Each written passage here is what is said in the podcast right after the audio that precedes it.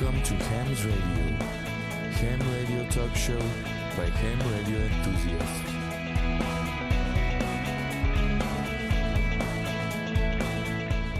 皆さんこんばんは。ハモのラジオの時間です。ハモのラジオはアマチュア無線化によるアマチュア無線の番組です。今日のお相手は JR3QFB39 とはい、JR2KHB 須田と、はい、JG1ITH リオと、はい、JA1WTO 吉原です。よろしくお願いしはいます。はいよろしくお願いしま。ますす。今日のハムのラジオは進めハムの道とハムハムイングリッシュです。最後までお付き合いください。この番組はきっと人生はもっと楽しい無線従事者免許のアドバイザー QCQ 企画の提供でお送りします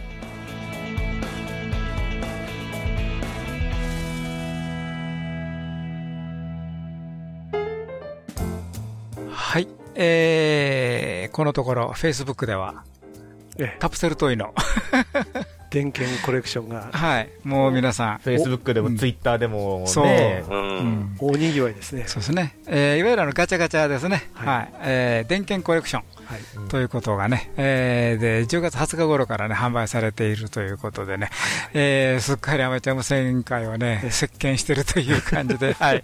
えー例にも漏れず私もあのもうほぼ初日に近い感じじゃなかったかな、いや、たまたまあの、うん、うち、うん、家の近所にね、あの大きいモール街があって、その中にね、ええ。ー、どういうのかな、あのふえ2店舗ぐらいの大きさのね、すごいでかい、ガチャの森って最近ありますよね、あのありますね。うん。でそこにね、あの見たらあったんでね、ついつい買っちゃいましたけどね、はい、あの白い大理石のが出てきました。なるやったーと思って、私もあのちょっと新宿に用があった時にですね、新宿の某うんカメラにですね、うん。行った時にやっぱりガチャガチャの森といいますか、コーナーがあって、うん。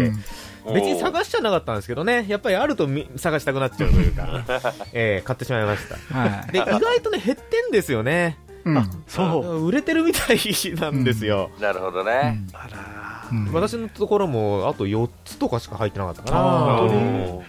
あらら。秋葉原なんか行ったらもっと減ってんじゃないかと思いますね。いやもう売り切れじゃないですか、うんもうそのガチャの中身がないと、ソールドアウトで。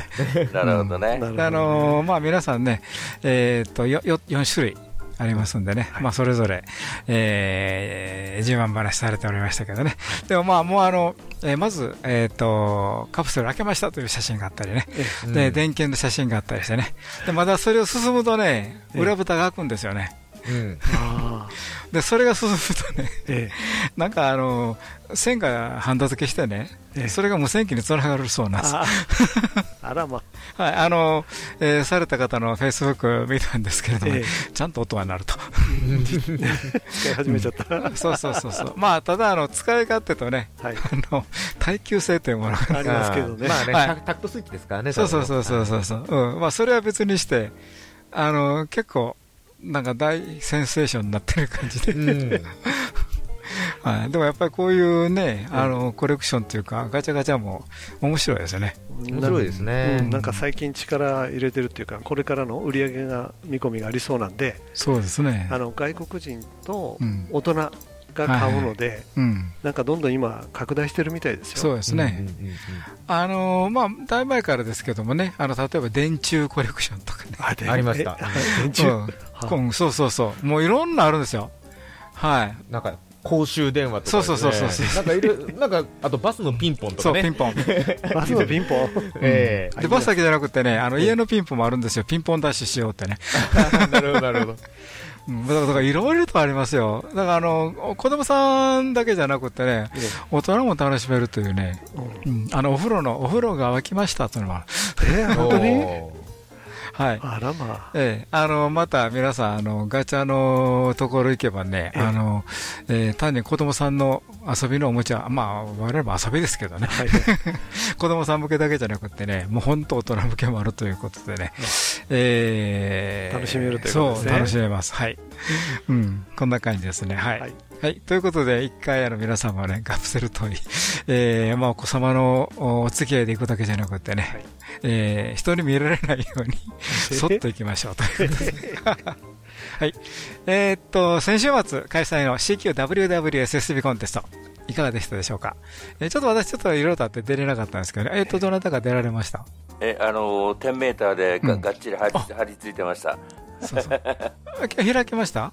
あの結構アメリカの方も、おただ、あの三ゾーン3、4までは開いたんですうん5まで開かず、あたただカリブは開いて、あはいな南米はどっぴらけですね、なるほどでね。ヨーロッパも16、15ゾーンまでは行くんですけど、うん。14が聞こえなかったなという感じですね。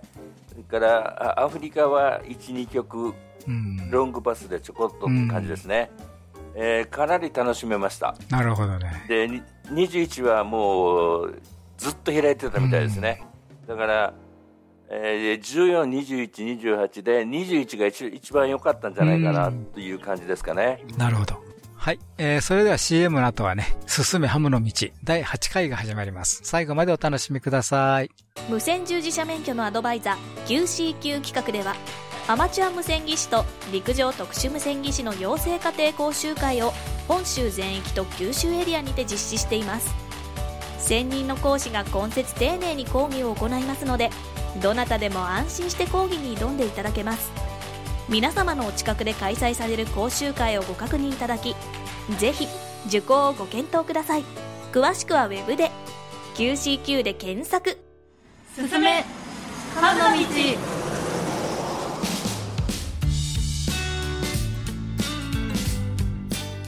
ヨタジャパンとハムのラジオとこの番組のスポンサーである QCQ 企画によるコラボ企画、進めハムの道、JK1GHC マリコです。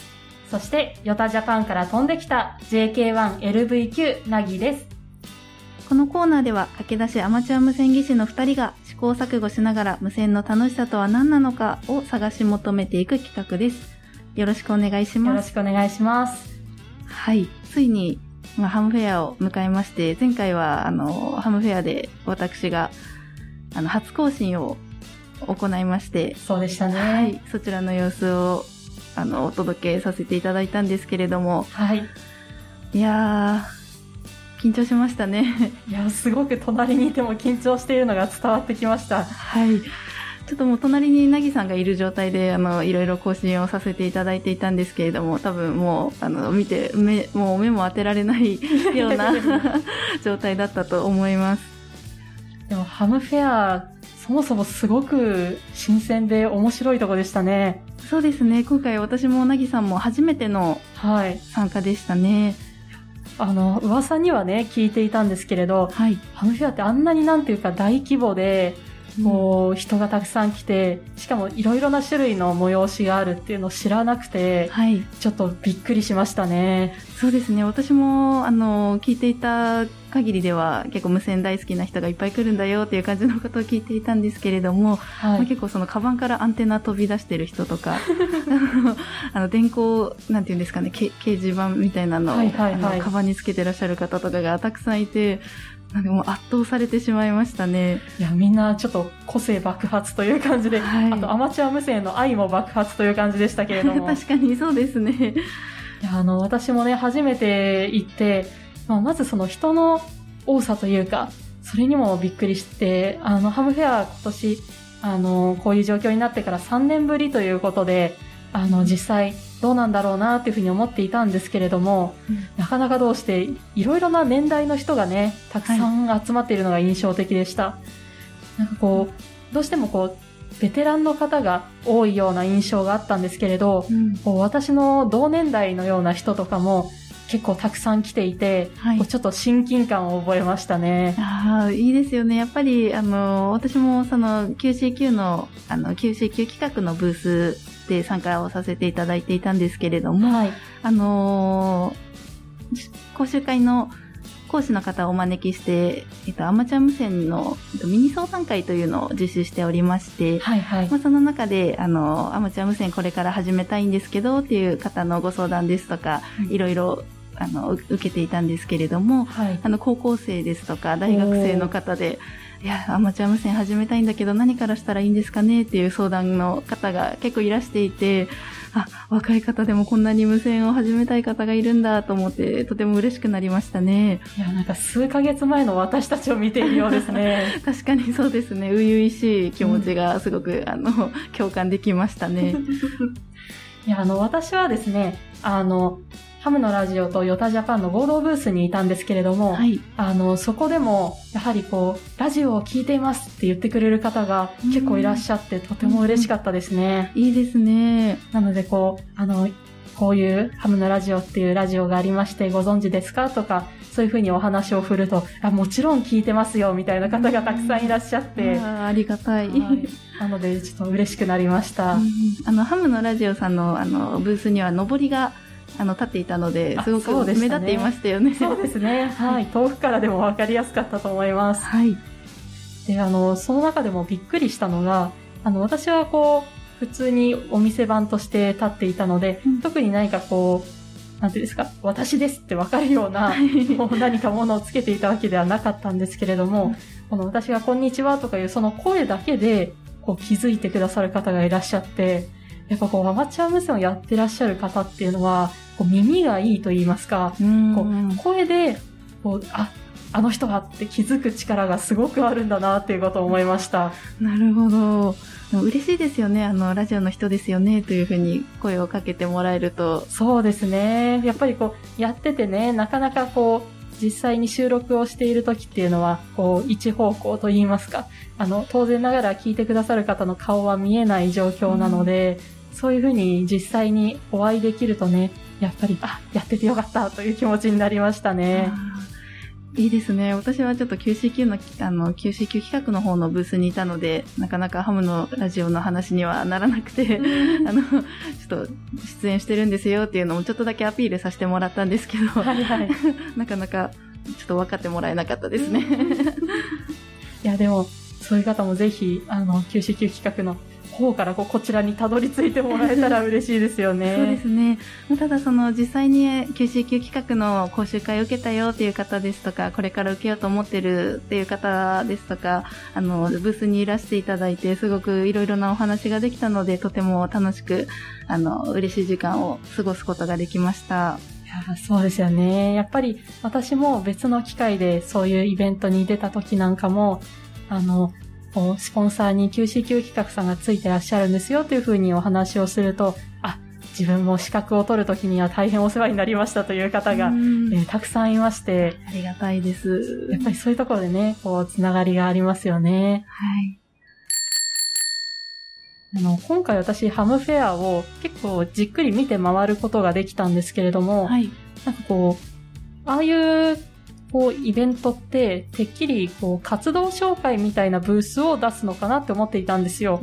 こうでも、見て回っていると、なんか結構、お店みたいなものをやっていらっしゃる方が多くて、うんそれがすごくびっくりしましたね。そうですね。確かにあの、1日目の、あの、会場した時、結構人がドワーッと流れてたんですけれども、うんうんあの、ゆ行く先を見たら、その部品の販売はいブはいはいースがあ。ったようで、そこに結構並んでいて、うん。多分何か早い早い者勝ちと言いますか、目当ての商品があったのかななんて思ったんですけれども、いや、なんかあれ、何を買ってたんだろうって思って、あの、私も、まあ、ちょっと時間があったので、そのお店の方にこう近づいてってみたんですよ。で、遠目で見たときは、なんかこう箱とかが積み上がっていてなんだろうなってよくわからなかったので、うん。まあ、近くに行ったらわかるだろうと思って行ったら、近くに行っても、結局何なのかよくわからないようなものがいっぱい売っていて、わからなかったね。そうなんですよ。なんかこう見たことないような、あの形の部品ですとか、なんかこう不思議な形の金属とかがありまして、うんいやこれはきっと何かに使うんだろうけれど、まだちょっとわからないなと思って、でもそれがすごく売れていくんですよね。なんかそういう光景がとても新鮮でした。うんきっと買い買う人にはもうこれだっていうものがきっとあったんでしょうけど、多分そうだと思うんですけれどね。ちょっと、なんかそういう知識がないので、こう、見てもわからないな。ちょっとなんかこう、お祭りに参加しそびれてる感じがして、ちょっと惜しかったですね。なるほど。ちょっと、あれですね、もう来年もおそらくハムフェア開催になるかと思うんですけれども、なんかその時にはちょっとわかるようになっておきたいですよね。そうですね。少なくともこれが何なのかぐらいは知りたいなという気持ちがあります。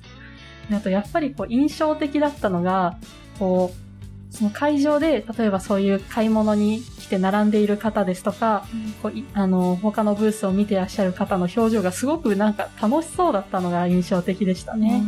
なんかこうみんなちょっとお祭りにウキウキしているというか、そういうところがやっぱ、あ、3年ぶりだからかななんて思って。そうですね、待ちに待った、もうお祭り、1年に一度のお祭りっていう感じですよね。ですね。結構遠方から来られた方もいらっしゃったみたいで。うんうん。なんか私の、あの、見たところでは、結構九州の方から来ましたとか、あの、北の方から来ましたよみたいな方とかもいて、いや、なんかすごいことなんだなと思いましたね。うんでも本当にあの、今年開催できたこと、本当に良かったですよね。そうですね。結構ね、あの、今までもやりたくてもできないとか、あの、やるけれどどうなるだろうかっていう心配がね、たくさんあったと思うんですけれど、無事に開催されて、しかも皆さんが楽しんでらしてっていうのがすごく一参加者として嬉しかったですね。はい。来年ももし開催となる、なれば、もっとたくさんの人が来場できるような環境になっていればいいですね。そうですね。ぜひあの、お祭りをみんなで楽しみたいなって思いました。はい。でハムフェアも終わったところで、まあこの間、あの、ディレクターから、まあそろそろ、あの、電子工作の方をやってみればっていうことで、ちょっとお話をいただいていたんですけれども。そうでしたね。はい。電子工作ってあの、それこそハムフェアで見たよくわかんない部品とかをきっと使ってやるものっていうイメージがあるんですけれど、ちょっと、ねえ、どうすればいいんですかね？そうですね。あの、何を売ってるのかもちょっと我々わからない状態で。そもそも道具を持ってないしどうしようみたいな、そういうレベルなんですけどね、できるんですかね。ということは、そうですね。ちょっとやっぱりこれは詳しい方にお話を聞かなくちゃ始まらないですね。お呼びしましょうか。はい、お呼びしましょう。それでは、えー、いつもお世話になっております、ヨタジャパンの須田さん、お願いいたします。いつもお世話になっております。よろしくお願いします。よろしくお願いします今週は出番ないかと思ったんですけどね、呼ばれてしまいました。やっぱちょっとね、不安が残るので、ぜひお願いします。はい、よろしくお願いします。えーと、まあ、電子工作の、えーまあ、いろいろハムフェアでもね、キットとか、まあ、出来上がってるもの、出来上がってないもの、いろいろね、売ってると思うんですけど、まあ、あの、アマチュア無線の中で、やっぱりちょっと一歩踏み入るとですね、やっぱりどうしても自分で物を作るとか、直すとかですね、そういう、うまあ、自分で手を動かす場面があるんですね。で、やっぱりこの、自分で手を動かして物を作る、直すっていうところができるっていうところが、アマチュア無線のすごく実は特徴的なとこですね。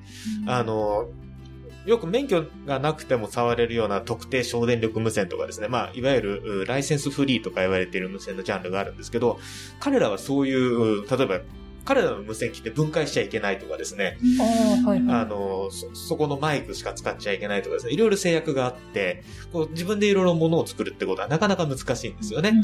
なんですけど、アマチュアはもう、あの、自分の無線機開け放題だし、直し放題だし、作り放題だし、あ自分の作ったものつなぎ放題だし、ーアンテナも作っていいわけですよね。ですから、そういう、あの、こう自分で工作するっていう場面が楽しめるようになると、いよいよアマチュア無線化だな、というような感じになってくるんじゃないかと思いますね。なるほど。いや、でもそうは言ってもちょっとハードル高いなって思っちゃうんですよね。まあ、なんか、ちょっと深みにはまるようなね、あの、ちょっとあの、見えにづらい場面、ところがあると思うんですけど、今日はあの、実は収録のテーブルがいつもの収録に比べて非常にごちゃごちゃとしているんですけど、ね実はあの、電子工作のですね、道具一式持ってきました。はい。ありがとうございます。ありがとうございます。で、あの、せっかくなんでいろいろ、おまあ、ものをお見ていこうかなと思います。まず、あの、電子工作に絶対、ほぼ90、うん99%までいかないですけど、95%ぐらい必要になる。はい、これです。あの、これがハンダゴテというやつですね。あの、ハンダゴテ。なんかすごいいかつい名前ですけど、まあ、コテですね。あの、ハンダの固定なのでハンダゴテです。はいはい。はい。で、あのーそこにコードがついてますんで、まあコード刺すんですけど、あのー先っぽの金属の部分が、あの中に電熱線が入ってまして、であの、非常に暖かくなるんですね。暖かくとか熱くなるんですねで、熱くなって、それで何を溶かすかというと、ハンダを溶かすんですね。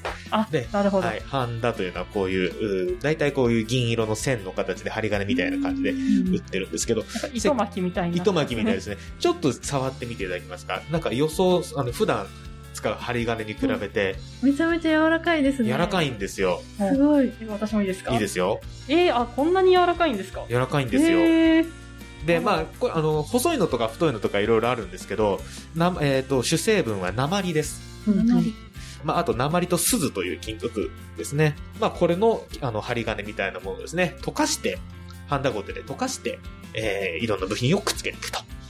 なるほど。じゃあ接着剤のような感覚。そうですね。あの、電気を通す接着剤ですね。あ、なるほど。はい。で、えっと、そうだな。他にもまあいろいろ工具というものがあるんですけど、まあよく使うのはまあネジ回しをよく使いますよね。ドライバーですね。あの、分解するときにももちろん使いますし、なんか、あーなんですかね。部品を何かに固定するためのネジ回しでも使えますからね。これは絶対ないといけないですね。あとはですね、ハンダ付けするとさっき言ったようにハンダゴテが非常に熱くなりますから、それで、あの、つける部品を手で持ってらんないですよね。そうですね。それはもう火傷のもとですから絶対やめていただきたいんですけども、なのでこういうピンセットがあるといいですよね。ああ、はいはい。で、あの、普通のホームセンターというかその工具コーナーだけじゃなくてですね、意外と手芸屋さんで売ってたりするんですよ。ああ、はいはいはい。これあの、今、あの実は先曲がりピンセット私2本持ってるんですけど、まあ、2本目が出てきました。この1本はですね、ほあの、本当の工具、あの、工具メーカーが作ったやつなんですけど、この2本目は実はあの、某有名な手芸店の、あの、ゆふふん屋さんでですね、聞いたことある。聞いたことある、買った話。これほとんど同じでしょ？うん。あ、そうか。手芸でも細かい作業しますね。るんですよ。で意外といろんなとこで売ってるんですよね。なるほど。はい。これはだから、あの、そういう工具屋さん遠いよって方は、ゆあの、そういう手芸屋さん探してみるといいかもしれません。はい。あとですね、そういうす、あの、いろいろ部品のなんか線を切ったりとかですね、あの、ワイヤーを切ったりするのに、えニッパーという刃物を使います。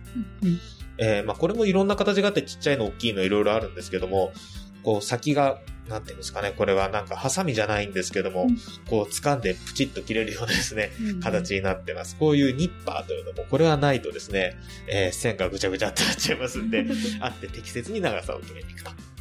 ですね。そうですね。金属を切るわけですもんね。そうですね。普通のハサミじゃダメですもんね。あの、普通のハサミで切れちゃうのもあるんですけど、ハサミの刃がダメになるんですよね。なるほど。なので、なるべくこういう、うちゃんとした、あニッパーないし、まあ、ワイヤーカッターっていう特別の工具もあったりするんですけども、まあ、ニッパー一本あればとりあえずはなんとかあります。あります。えー、あともう、もう、必要な、必要な道具というかもう道具がいっぱいあるんですよね。いくらあっても足りないというぐらいで、今日持ってきてないのもいっぱいあるんですが、これなんか面白いんですよ。あの、ラジオペンチって皆さんは言ってわかりますかね？こういうものを掴むペンチというか、あの、先が細っ、ペンチっていうともっとこの先っぽのところがごついんですけど、先が細いような、くちばしのようになってるペンチがあって、はいはい。こういうのは工作でよく使うんですけども、私はさらにですね、これ、これ正式な名前は私わかんないんですけど、ここの掴むところが丸くなってるラジオペンチのようなもの。ああ、はいはい。あ、それこそ私あれですよ。手芸、あの、好きなので、それは持ってます。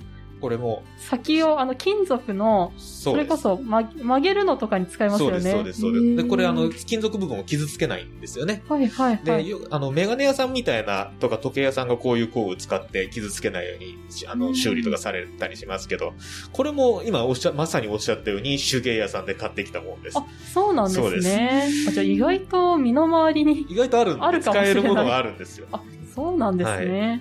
これを本当にアクセサリーツールって書いてますね。あ こんなのを使うと、まあ特に先が細いですから細かい作業をするには結構いいんじゃないかなという感じですね。ですからこのペンチの形したものだけで、私大体3つぐらい使い分けてますね。あの、ニッパーとラジオペンチと、この先の丸いラジオ、ミニラジオペンチみたいなやつですね。その3つぐらい私は使い分けてます。あと、なんかこうトラブルがあった時にはですね、こういうテスターというですね、見たことありますかね、こういう、なんかこことここの線が切れてる、繋がってるとか、ここが何ボルトかかっちゃってるとかですね、そういうのを測る機械。これも、まあ、非常に今安く手に入りますね。1000円しないんじゃないかな、一番安いのは。はい。っていう、あと、まあ、ここに本当はコードを挿すんですけども、そういうのを使ってえーちゃんと、なんか、動かないぞっていう時は、あの、調べる。うんテスター、まさにテストをするものですよね。うんテスターというものがあります。もうなんかタイマーみたいな形を。本当ですね。そうですね。これはあの真ん中にダイヤルが、ダイヤルというかそのモードを切り替えるダイヤルがついてるタイプですね。なぜかテスターはこういう真ん中に大きいスイッチがついてるタイプが多いですね。あーこれキッチンタイマーですね、本当に。キッチンタイマーみたいでしょ、うん もっとあのカチカチカチカチって大きくあの動くんですけど、はい。あの多分、機能が多いんで、あの、一つの機械にたくさん機能があるので、そういう大きい、こう、回転式のスイッチが適してるということなんでしょうね。うん、なるほど。かなり、あの、このデザインは伝統的なテスターのスタイルです。へえ。はい確かに言われてみれば、この大きいスイッチというのは特徴かもしれません。うんうんこんなとこですかね意外と多いでしょ？いや、あ と、意外と、こう、なんか、すごく工具屋さんとかちゃんとしたところに行かないといけないのかなって思ってましたけど、はい。なんかホームセンターとか手芸屋さんで意外と事足りるんですね。えっ、と、まあ、工具屋さんというか、ほとんどホームセンターが、なんていうんですかね、それこそホームグラウンドですね。あ、そうなんです、ね。工作のうんホームセンターがほホーム。とんどホームセセンターで揃いますね。あで、まあ、電子、あの、そういう電子部品を売ってるようなお店でももちろん工具を扱ってらっしゃるお店もたくさんありますけども、わざわざそこまで行くの大変ですんーで、確かに。多くのものはホームセンターで手に入ると考えてもらって大丈夫です。なるほど。はいじゃあ、意外と、こう、始めるのに、まあ、おじけづかなくてもいいというところではあるんですね。いいです大丈夫だと思います。なるほど。というわけで、なんとなく、道具とはお友達になれたかなという感じがしてるといいなと思うんですけどね。そうですね。なんか、あの、クラスメートぐらいの気分にはなりました。はい。りましたねはい。じゃあ、次の週は実際にこれを使って、一個工作をしていただこうと思ってるんですけど、ちょっと、頑張りますか。せっかくもたくさん持ってきていただいたので、はい、ぜひやってみましょはい。う。はい。今回もお聞きいただきありがとうございました。以上、すすめハムの道、マリコと、なぎがお送りしました。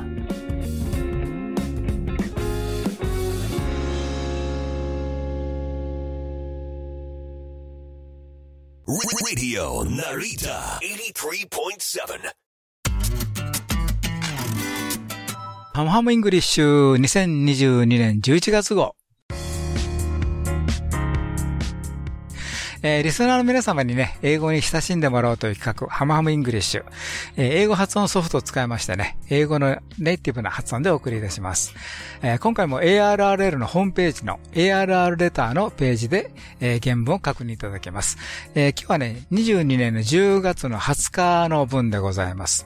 インターネットでね、ARRL の中のお ARR レターというところをね、探しますとね、えー出てきますのでね、原本でご確認はそちらでしていただけます。はい、ということで、まず、えー一つ目からお送りいたします。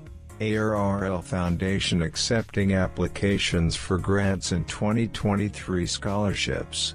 The ARRL Foundation is now accepting applications for grants to amateur radio organizations and for its 2023 scholarship program.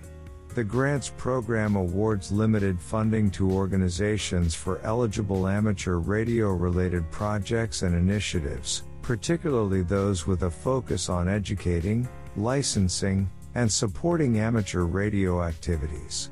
Youth based projects and initiatives are especially encouraged. The ARRL Foundation Grants Program accepts proposals on a cyclical model three times a year, in February, June, and October. Proposals for the October grant period are being accepted through October 31st. Awardees will be notified approximately one month after the closing of each cycle. The ARRL Foundation Scholarship Program will award more than 100 scholarships to deserving radio amateurs pursuing higher education. Individual scholarships range from $500 to $25,000. All applicants must be active, FCC licensed amateur radio operators and submit a completed online application by 12 p.m. Eastern Time on January 4, 2023. Active foreign amateur radio operators are eligible for the Amateur Radio Digital Communications ARDC scholarships. The ARRL Foundation administers programs to support the amateur radio community and was established in 1973 by ARRL, the National Association for Amateur Radio. はい。えっ、と、いわゆる2023年のね、奨学金、補助金かな？はい。うん。補助金の申請を受け付けちゃうということで、ですねはい。えこれ ARRL 財団ということは、はい。いわゆるアマチュア無線協会ですね。いわゆる日本でいう。はい。えーそこにそういう財団というものがあるあると。すごいね。そこ、そこがね。ですね。うん。うんまあ、あの ARR だけじゃなくて皆さん、うんいろんな方の寄付から成り立ってそうるですねですけど、で、かなり幅広いですよね。そうですね。教育からライセンスから、アクティビティのサポートから、ユースのサポートからって、かなり幅広いですよね。そうですよね。おまけに金額が500ドルから2万5000ドルってすごい幅があって、500ドルと言ってもすごいですよね。そうですよね。うん。今だとは8万円ぐらいですよそうですね。ね。な7万5千とか、そんなとこですよね。で上は400万円か。400万、300何十万とかそういう世界ですそよね。んなレベルですよね。そうですよね。それにしてもそのアマチュアで財団をしてアマチュアのサポートをするんですからね、これで。うんそうですよね。素晴らしいですよね。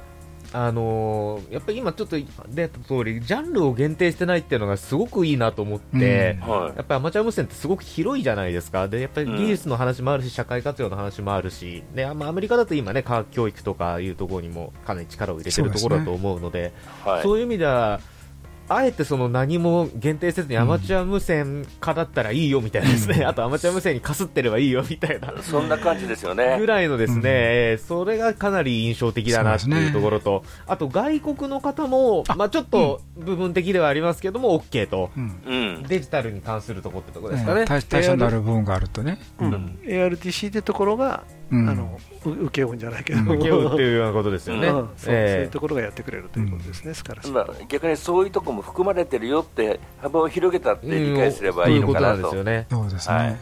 これはなかなかやっぱり簡単には真似できないなというふうに思いますよね。そうですね。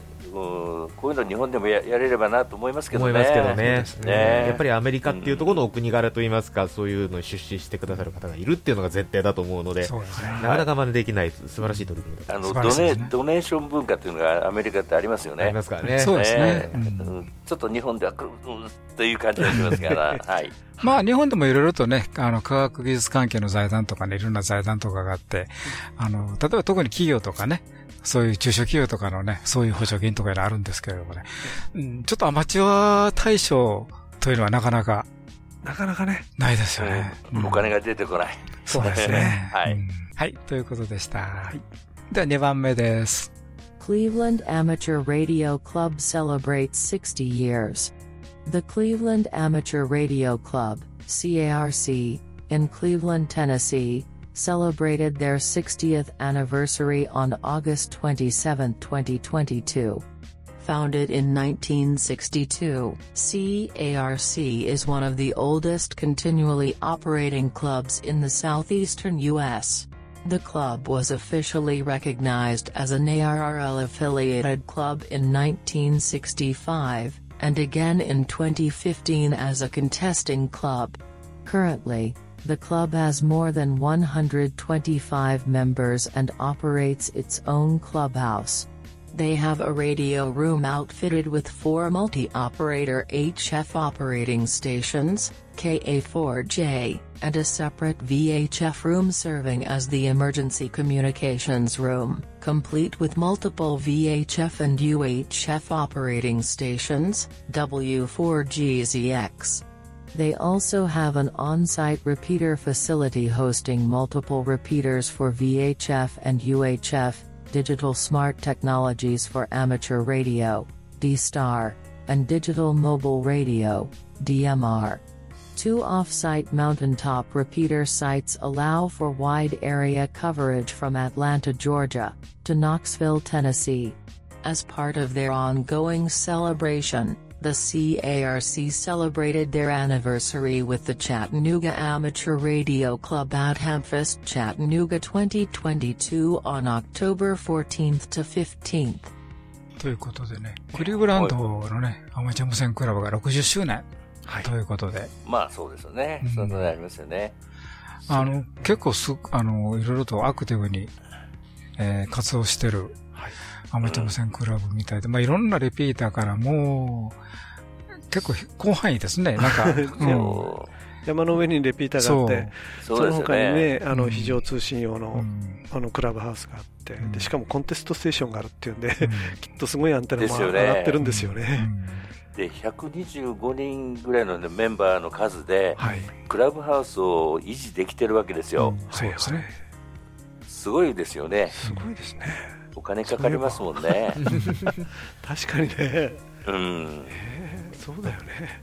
コンテストもやった後な、非常通信のための部屋をなんか独自で持ってるとかですね。なんかそうですよね。やっぱり125人もいるといろんなことできるんだなっていう感じがしますけどね。うんえだからクリーブランドってまあ大きな街ではあるんですけど、まあ125人、まあちょっと少ないかなという感じがしますけどね、うん支えるのにね、大変な思いされてるんだと思いますよあそうでしょうねね。うん、60年間ずっと絶え間活動し続けてるっていうのは素晴らしいですすごい、すごいことですよ。うん。日本でももう60年以上の曲クラブはありますよね。ありますよね。うんただここまで活動できてないですよね。できてないですね。きっね。うん。こういうクラブ曲があると若い人も育つんだろうなと思いますけどね。そうですね。ね。そうですね。こういうとこ行けば、なんかいろいろ教えてくれる人お勉強できるしね、っていう感じがしますけどね。なんかこう、ち、いわゆる地域クラブのあるべき姿、だった姿みたいな感じですかね。そそんな感じがしますよねうんこの町のアマチュア無線クラブがこれだけね、積極的ですと、初心者の人もこう、訪れやすいような感じしますよね。あの建物へ行けって言えば進むわけですからね。ね誰かおるから行ってこいと。それですね。それ。うんまあやっぱり、まあいろんなプログラムにね、アマチュア無線の方々を、えー引きこ、引きずり込むと いうことからね、で、アマチュア無線化自体がクラブを運用していて、そこに人々をどんどん引っ張り込むと。なんかそういうのが、まあ先ほど須田さんおっしゃったように、まあ本当はあるべき姿をうまいこと、うん実践してるというか。そうですね。まあもちろん、活動の山があったり、谷があったりしたんだとは思うんですけどね。うんそうですねんとにかくこの60年、まあ今は125人ということですけどね、えーいい姿なんじゃないかなというふうに思いました。そうですね。はい。はい、ありがとうございました。以上、ハムハムイングリッシュでした。はい、JS3OIA 岡林です。カンハムをあの楽しんでおります。ハムのラジオ。2022年春、 YOTA ジャパンは新しいステージに踏み出しました。この度設立した一般社団法人ヤングスターズ・オン・ジ・エア・ジャパンでは26歳未満の方30歳未満の学生の方の若者会員と三女会員を募集しております。若者ハムの皆さん楽しみながら新しいアマチュア無線を作っていきましょう。詳しくはウェブサイトでヨタジャパンからのお知らせでした。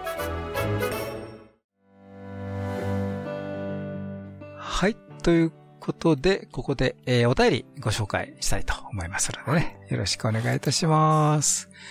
えーまず最初のお便りです。JR6INO ポータブルワン、藤井さんからいただきました。ありがとうございます。ありがとうございます。えー10月になりました。ということで、まあ今日から11月になっちゃったんですけどね。すいません。あのね、申し訳ございませんが、えーハムフェアの放送、楽しく聞かせていただきました。HF は秋の DX シーズンになりました。東京に引っ越して、小型のマグネチックループアンテナで 21MHz に出ていますが、さすがに以前のアンテナと比べると飛びはよくありません。それでも FT8 で W やヨーロッパと QS をすることができました。大きなアンテナは立てられないので、しばらくはこのアンテナで QR をするつもりです。まあ F8 でしたらね、それ、それなりに、それなりに。ええできますんで。で、あの、今、コンディションもね、どんどん良くなってますんでね。ええぜひぜひという感じですよね。はい。えー最近、島ではできなかった D スターやワイヤーズ X に興味が出てきました。無線もいろいろな楽しみ方があるので、環境に合わせて模索していこうと思います。先日 FT8 でウクライナの曲が出ているのが見えました。以前はたくさん出ていたのですが、争いが始まって見ることがなくなったので、びっくりしました。先日 JAL から届いた QSL カードにウクライナの曲のカードが1枚ありました。2001年、あ、2021年1月に QS をしたものです。えー無事なのか心配です。早く平和になってほしいものです。そうですね。はい、それではまたということでね。はい。ありがとうございます。ありがとうございますはい。あの、ディスター YZX とかね、あの、まあ、他のいろんな、えーアマチュア無線の楽しみ方ってありますのでね。はい。そうですね。うん。あの、まあ、環境が変わったことによって、えーアマチュア無線の楽しみ方が変わるというのは、これはあり得ますよね。ありますし、そうやって楽しみをずっと続けていくっていうことがそうですね素晴らしいことですうん、よね。そうですよね。はい。はい。これからもよろしくお願いいたします。ありがとうございました。はい、えー、次のお便りです。えーっと、AA1NK、梶田さんからいただきました。ありがとうございます。ありがとうございます。ありがとうございます。アドバイザリーボードの提言とか、ということでね、いただきました。えーハモのラジオの皆様、こんにちは。こんにちは。アドバイザリーボードの提言、いい形で採用されるといいですね。採用されれば、私も大きな第一歩となると思います。個人的には、10面、局面の同時申請は大前進でとてもおいいにしても、せめて10面は CBT 試験後やコース受験後、数日で発行、1週間ぐらいで手元に来るようになるといいなと思います。そうすれば、特に講習会で受験した人は、その2週間後ぐらいに10面を持った上の更新コースみたいなものを聞いた開いて、体験局ではなく、ゲストオペレーター制度で10名保持者として更新を体験できますよね。えー免許を持った上で更新するという意味は大きいと思います。また何より実際の更新を学ぶという体験も可能になります。もう体験局という形で行われたりするのかな？えー子供の場合、夏休み中の、あー夏休み中に受講から更新体験までえーできたりしたら、えーよくありませんか、うんそうですね。あの、えー受験した結果がすぐに出て、すぐにアマチュア無線の免許が来て、すぐに電波が出せると、やっぱり一番えー理想ですよね。理想です、これがね。思い立ったら吉日です。そうですよね。はい。えー一人で無線機買って、一人で初更新は実体験からも不安ですからね。はい。入り口としてはかなりいい環境になると思います。皆さんの、皆さんの言ってたように、えー鉄は熱いうちに、えー熱いうちに、とか言いますし。はい。えー、リオさんのお話の、デートのほどではないですが、私でも試験翌日には免許発行され、コールサインをもらいました。スピード化は本来日本の得意分野でもあるはずです。アメリカでできて日本でできないというはずはないようですよね。まあ確かにそうですよね。はい。えーさて、少し前のことですが、9月16日から10月2日に、えー地元近くで、えー、かっこ、車で2時間ほどは近くないですかね、てんてんてんということでね、はい。えー、まあ日本の場合は2時間やとね、まあ、それなりと。はい。でもアメリカでは2時間、うん、普通だね、という。普通ですね。普通、近い近いです。はい。はい。ということでね、えー、ザ・ビッグ・イーというイベントがありました。移動遊園地、サーカスがあったり、コンサートをした、えーしていたり、何よりたくさんの食べ物関係のベンダーが来ています。17日間のこのイベントには、延べ160万人が来場したそうです。はい。すごい。さすがですね。えーお祭りを17日間で、えー日本的な感覚では長いですよね。ちなみに秋には収穫祭的なものだと思うのですが、こういった2週間程度のイベントがあちこちであります。なるほど。なるほど。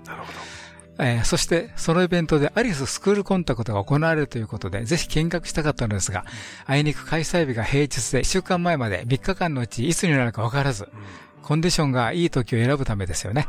えー残念ながら不参加となりました。えー更新の様子は YouTube に上がっています。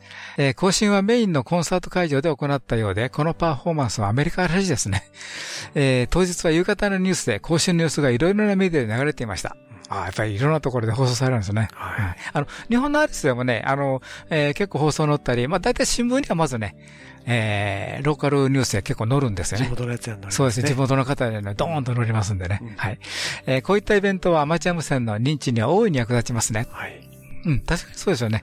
はい。あの、子供さんたちがね、あの、更新している様子がね、写真がね、あの、ローカルニュースにドーンと出ますんでね。出ますね。はい。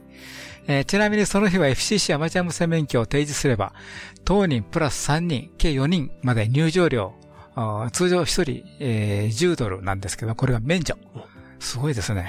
大盤振る舞い。えー、また会場にはハムのブースがあり、えー、ニューイングランドの各州のハムがボランティアで、えー、今日はベルモント州の日、えー、明日は別の州などと持ち回りで担当していました。うんえー、次回は会場で見学したいと思います。それでは73ということでね。はい。はい。えー、会場見学のね、お手入れをまたお持ちしております。ということでね。はい、ありがとうございます。はい、次のお便りです。えー、JR7LOS 鈴木さんからいただきました。ありがとうございます。サンキョさん、リョウさん、須田さん、吉原 M、おばんです。ということでいただきました。えー、10月16日、10時から12時、JR 宮城県支部、アマチュア無線何でも相談会が実施されました。はい、宮城県はコロナ禍でハムの集いも開催されず、久しぶりに集まる機会となりました。会場は仙台の隣の JCC0609、えー、多賀城市というところでございます。えー、家から10分ですけど、あ、近いですね。うん、はい。えー、私も久しぶりに FT8 担当で参加しました。うん、はい。えー、前日にわたわたと新調したノート PC にソフトを入れ、えー、さらに前回までは7300でデモしていましたが、IC705 でコンパクト化し、得意の、えー、洗濯物かご、えー、まあ、いわゆる買い物かごで、えー、行きましたということで、はい。えー、デモは、最近 DX ばかりで、えー、ご無沙汰だった7.041で CQ を出すと、すぐにパイルになりました。うん、あすごいですね、やっぱり。さすがで。はい。えー、後半には吉原園も久しぶりに教室、教室できました。ありがとうございました。ということでね。はい。はい。もうコロサイ見えてたんで、これは絶対呼ばなくちゃいけないってなるほど、なるほど。はい、これはこれはということで。はい。えー、今回も FT8 の注目度は高かったように思いました。えー、ぼっちでもで、えー、短時間だったこともあり、濃いサポートはできませんでしたが、やはり気になるのはインターフェースと、えー、変更申請。うん中には Mac しか使ってないので、どうすればいいんですか？という方もいらっしゃり、Facebook のグループ案内させていただきました。はい、えー、山西応援もあとよろしくということで。はい。えー、ああ、やっぱり俺らのメールは長くなるなということで、んでますということで、ありがとうございました。はい。えー、そうですね。うん。10月、えー、ね、コロナ禍もだんだんとね、緩和されてきて、はい、もういろんな、ね、集いが復活してますよね。復活ですよね。はい。はい、もうこれからが楽しみですけれどもね。楽しみですね。あちこちで、はい、いろんなね、デモとか、また移動のコンサイとか見えてくると思いますね。はい。はい。はい、ありがとうございます。はい、次のお便りです。はい。JO1AIJ 末松さんからいただきました。ありがとうございます。ありがとうございます。ポタアクティベーションで開催しました。ということでね。はい、あの、以前あの、 POTA アクティベーションデーやる、やりますということでね、はいはい、お便りいただきました。えー、もうその、えー、緊急報告。ということでね、いただきます。ありがとうございます。えー、ハムのラジオの皆さん、こんばんは。こんばんは。こんばんは。この週末、先日ご紹介いただいた POTA アクティベーションデーが無事開催されました。はいおかげ、おかげさまで、 POTA アクティベーター各局が各地の公園を、各地の公園に繰り出し、たくさんハントしていただき、たくさんの P2P が成立しました。あ、よかったですね。はい。えー、同時に開催された駅前 QRV デートの掛け持ち参加で、駅前の公園でのアクティベーションをしていた局長さんもいらし、えー、いらして、はい、こちらも大いに盛り上がっておりました。うん、あ、あの、二つ掛け持ちですね、これ、駅前。はい。アクティベーション。あの、うん、ちょうどこう重なるんですね。そうですね。はい。私も近所の公園から参加し、吉原さんをはじめ、大勢の曲にハントしていただきました。ありがとうございます。ありがとうございました。はいえー、また JJ1RUI 局による1日で30公演をアクティベートして得られるローバーライオンアワードこれのチャレンジがあり、すごいですね。1日で30公演。30公演。要するに30箇所ですよね、これ。あのー、実質30箇所じゃないかもしれないです、うん、ああ、そうか。一つの公演で2つの公演をこう重なってるところがあるので。ああ、なるほどね。はい。はい。えー、たくさんの曲が支援ハンティングに参加。こちらも大いに盛り上がりました。はい、えー、無事30公演のアワあアクティベートに成功しました。あすごいおめでとうございます。ありがとうございます。えー、今回の経験をもとに、今後も定期的に開催できたらいいなと思っております。はい、今月号の CQC でもポタのご紹介いただき、参加者も順調に増えているようです。はい、ポタのシステムも日々改善されており、登録や参加のハードルもどんどん下がっております。リスナーの皆さんもぜひ一緒に楽しみましょうということでね。はい。はい。取り急ぎ番組の紹介のお礼とご報告まで73ということでいただきました。ありがとうございます。ディレクターも結構ポター、はい。溜まってんじゃない？ええ。今もう100、120超えてましてですね。そうですね。130、んもっといってるかな、ここの週末で確かにババババババンと増えました。なるほどね。スポスポットされ皆さんスポットされるんですね、うんこうここで出てますよってコールサインがいっぱい並ぶんですけど、結構先ほどあったように午前中と午後で違う公園から出られるんですよ。ああ、なるほど。あるいはもう1時間おきに違う公園から出られるので、もうなんかコールサイン見るたんびにこうチェックしながら追っかけていかなくちゃいけなくてですね。なるほど。ええ、なんか同じところで2回読んじゃうとね、あの悪いので、そうですね、ええ、そこは気をつけないと気をいけない大変ですよね。いろいろな公園でね、皆さんアクティベートされてるのを一生懸命追っかけまして、そうですね。ええ、もう大変でした。あの、登録参加のハードルといってもね、やっぱりポターは、アクティベーターかな？そちらの方は、ちゃんとログとかやってるんですけども、あの、参加するハンターの方ですね。これは割と楽ですよね。ハンターはね、一回登録すれば終わりですから。そうですよね。そうすれば、あの、勝手にどんどんどんどんデータ、データが増えていって、アワードが自動的に出ますので。なるほど。ええ。あの、アワードもいろんなアワードがあって、こう、ちょっとデザインが綺麗なんですよね。ちょっとおしゃれな感じのデザインのアワードですので。皆さん、あの、そ登録する、一回登録するだけでいいのでね、ぜひやってみてください。はい。ということで、ありがとうございました。無線従事者免許のアドバイザー QCQ 企画では一山二山一陸徳を国家試験で目指す方に向けた通信教育講座を行っています。効率よく学習できる教材定期的な模擬試験とピンポイントな解説で受験生の皆様を強力にバックアップします。一山二山一陸徳の国家試験を受験される方 QCQ 企画の通信教育講座で合格を目指しませんか？詳しくはウェブで QCQ で検索。